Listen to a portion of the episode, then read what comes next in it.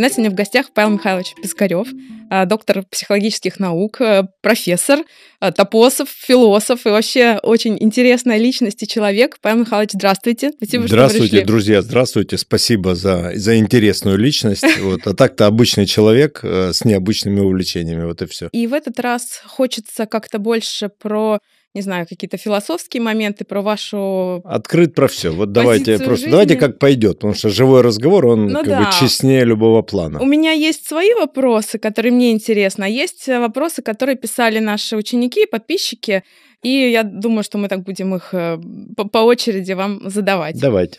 Первый вопрос такой. Сейчас мир меняется по ощущениям, и какой-то как будто бы излом идет, и все про это говорят. Вот у вас есть какие-то мысли на этот счет?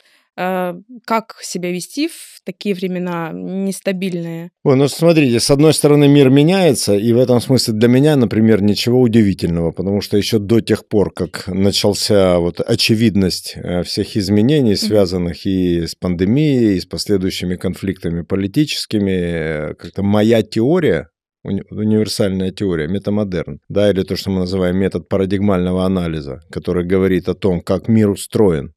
Вот, и это моя докторская диссертация. Универсальная теория гуманитарного знания так называется. Вот, там как-то, в общем-то, все сказано об этом. И в этом смысле очевидность э, происходящего для меня, как для ученого, как для философа, ну да, это так просто свидетельство того, что теория верна. И в мире бывали такие переломы, и они, то есть кризисы существуют всегда, они там иногда экономические, иногда такие, они как бы из малых систем состоят. А, а большая система, когда весь мир меняется. Ну, такое было на переходе от премодерна к модерну. Ну, как, как будто бы каждые сто лет.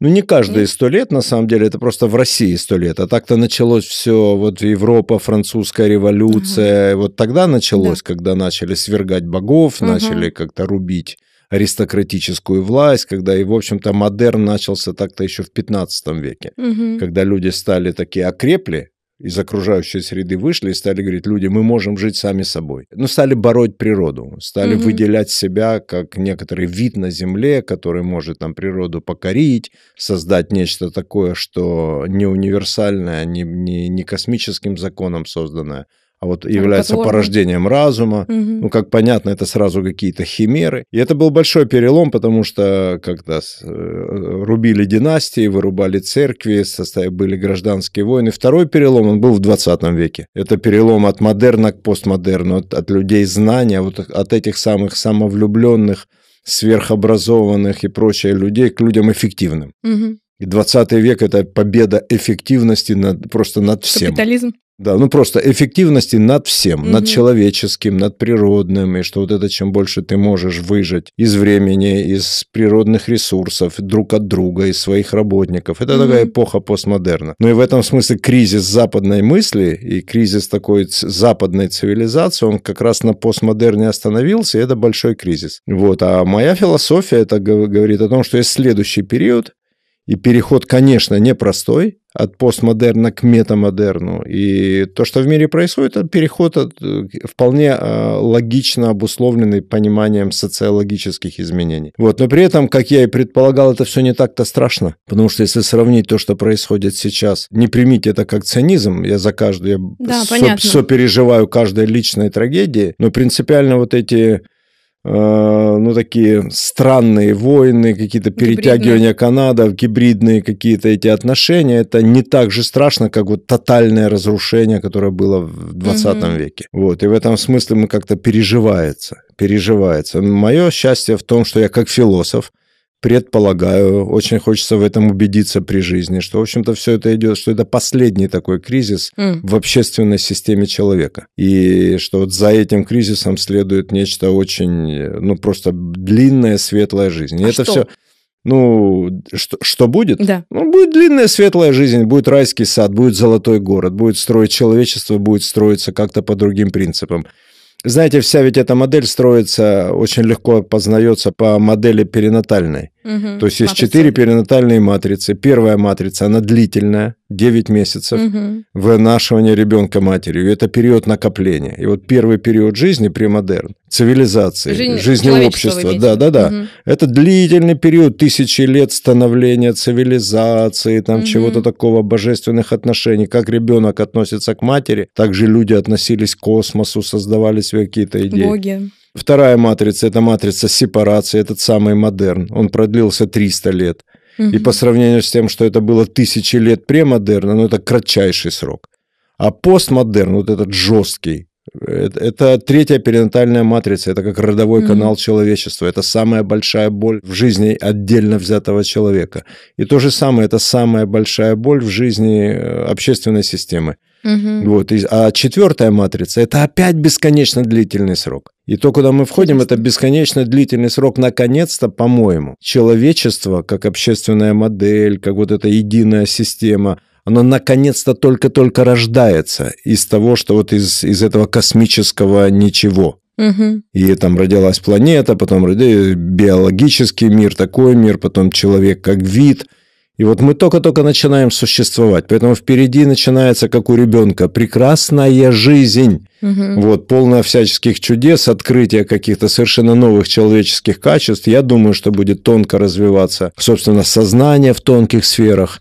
И в Мгм. этом смысле все люди, которые как-то интересуются энергетикой, перестанут быть вот Чудиками. эти, ну да, они перестанут быть чудиками, потому что рационалисты постмодерна Мгм. и модерна, они как бы вытеснили интуицию, Да. вытеснили все, все тонкие материи. Вот все, что вот нельзя потрогать, того нет. Да, да. есть Ну, это такое. хорошо для технического прогресса, когда все надо перевести в металл. Но когда дело касается там тонких вещей, когда дело касается человека, который еще не закончил эволюционного развития своего, ну, это как бы губительные идеи. Вот мне кажется, что все-таки эти губительные идеи будут ос- останутся в этом переходе. Мгм.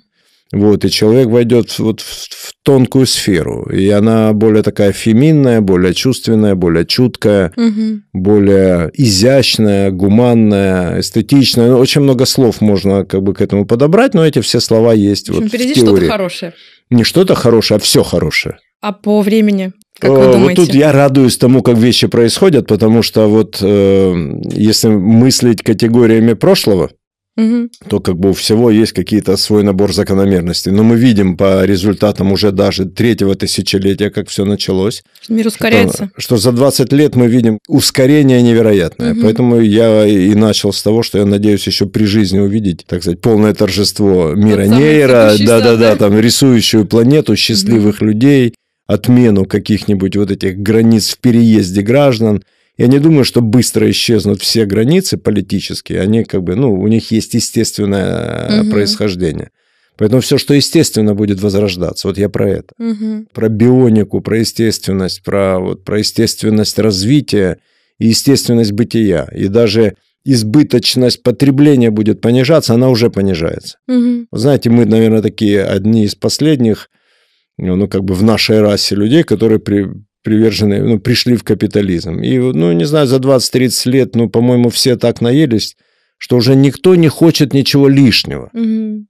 Мне очень нравится история, что вот ничего лишнего. И пусть будет все, но ничего лишнего. И тогда у тебя пространство есть. Мгм. Да, да даже пусть будет с избытком, пусть будет с запасом, но чтобы у тебя хватало пространства для жизни. Вот это важно. Чтобы Мгм. дома не превращались в кладовые, в том числе, чтобы голова не превращалась в кладовую. Вот мне, например, лишних знаний не нужно.